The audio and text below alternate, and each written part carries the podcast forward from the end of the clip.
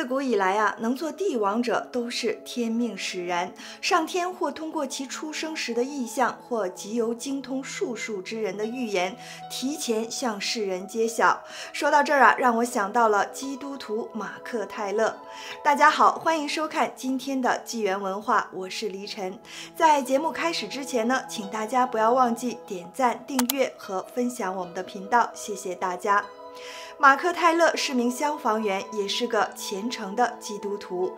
他曾公开表示，在2011年4月28日，当他在电视上看到川普的电视专访时，忽然听到一个声音对他说：“你正在听总统讲话。”那个声音告诉他他是神。那么，神还和马克·泰勒说了些什么呢？要想了解更多的朋友啊，我会把链接放到下面的信息栏。南朝梁、陈与隋朝时，有这样一位奇人，名叫韦鼎。韦鼎的曾祖父韦玄隐居在商山，因而归属于刘宋朝。祖父韦睿任梁朝开府仪同三司，也就是魏京南北朝时的一种高级官位。父亲韦政做过黄门侍郎。而韦鼎自小就通达脱俗，博通经史，精通阴阳八卦，尤其擅长相术，能预知祸福。他曾先后在梁朝、陈朝和隋朝为官。在梁朝时，韦鼎就初露锋芒，成为一位传奇人物。他最初效力于湘东王法曹参军，因为父亲去世守丧期间呢，他异常的悲痛，不吃不喝五日，其身体啊也因此受到了损伤，几乎死去。在家守丧期满后呢，他出任少陵王的主簿。公元五四八年八月，大将侯景勾结京城健康守将。黄直林贺王萧正德起兵谋反，城中啊是一片混乱。此时韦鼎的兄长韦昂刚好去世，但却无法发丧，他只好背着兄长的尸身离开都城，并将之寄放在中兴寺，然后去寻找棺材以便埋葬。可是找了很多地方啊都没有找到。韦鼎哀痛无助中，不免在江边放声痛哭。忽然，他发现江中飘过来一个东西，韦鼎深以为意，就将其打捞了上来。原来是一副新棺材，如此呢，他的兄长才得以装殓下葬。人们听说后啊，都感叹不已。听闻此事的梁元帝也认为是他的精诚感动了上天。五五二年，梁将陈霸先、王僧辩攻下建康，侯景乘船出逃，被部下杀死。侯景之乱平息，司徒王僧辩任命韦鼎为护曹署。此后呢，他又历任太尉院、中书侍郎等职。当时镇守徐州的是大将陈霸先，韦鼎远观徐州有王者之气，知晓陈霸先将建立新朝。因此，他告诉陈霸先说：“明年有大臣伏诛，再过四年呢，梁朝要灭亡，天命将归于舜帝之后。当初周灭殷氏，封归满于晚秋，其后裔子孙因此改姓陈氏。我观将军天纵神武，应是继承大统之人。早有意取代王僧辩的陈霸先听后是大喜。”因而定策建立陈朝。陈宣帝太监中业，韦鼎作为陈朝的使者，前往北周都城长安。在北周，他遇见了执掌北周政权的杨坚，也就是后来的隋文帝。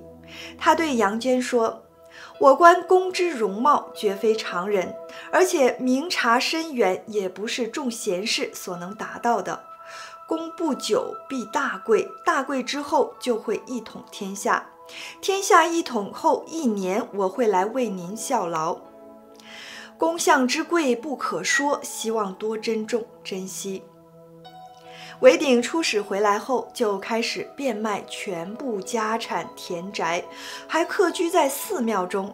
他的友人大将青毛彪问他是何原因。他说：“江东王气已尽，我和你都将葬在长安。”因为看到了这样的变化，所以变卖家产。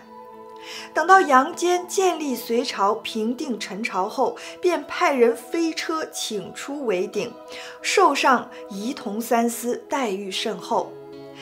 文帝每次设宴犒赏王公，韦鼎总是随侍左右。一次，文帝随意地问韦鼎：“韦世康与你的关系是远还是近？”韦世康是深受文帝倚重和信任的大臣。韦鼎回道：“陈宗族分为不同的派系，南北各自独立隔绝。自陈出生以来啊，就未尝有过联系。”文帝很惊讶，认为百世卿族不应该这样，便命官府提供酒肴，派韦世康与韦鼎到杜陵欢宴十余日，以加深彼此的感情。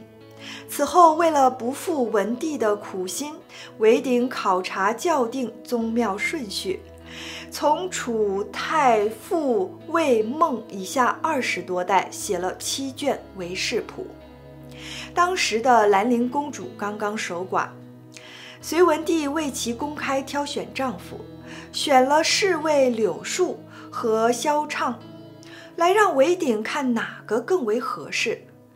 韦鼎看罢说：“萧畅命中当封侯，但无贵戚之相；柳树亦会通达险要，但最终无法守住官位。”文帝不以为然，官位当然是由我来决定的，遂让公主下嫁给了柳树。但后来的历史证明啊，韦鼎的预言是准确的。柳树因与杨广交恶，在隋炀帝继位后作罪免官，被流放。文帝又问韦鼎：“朕的孩子中谁将继承皇位？”韦鼎答道：“皇上、皇后所最爱的儿子当继承，不是臣敢预知的。”文帝笑着说：“卿为何不肯明白地说出来呢？”文鼎之所以不肯说出来，是因为文帝夫妇最喜欢的儿子是杨广，而原本的太子是杨勇。后来果然如文鼎所预测的，文帝去世后，杨广继位，是为隋炀帝。开皇十二年，韦鼎任光州刺史，他以仁义教导百姓，弘扬光大清净的品行。州中有个土豪，外表规规矩矩，但内行不轨，常常做些劫道之事。韦鼎一次在聚会时对他说：“你是个好人，为什么要做贼呢？”还逐例列举了他所犯下的不轨之事。土豪十分的惊惧，马上俯首认罪。还有个人做客光州某朋友家，并与主人家中的小妾私通。等他离去前呢，小妾盗走了他的财物，随后小妾逃走，但被杀死在路旁的草丛中。主人知道小妾与客人私通，便到官府告客人杀人。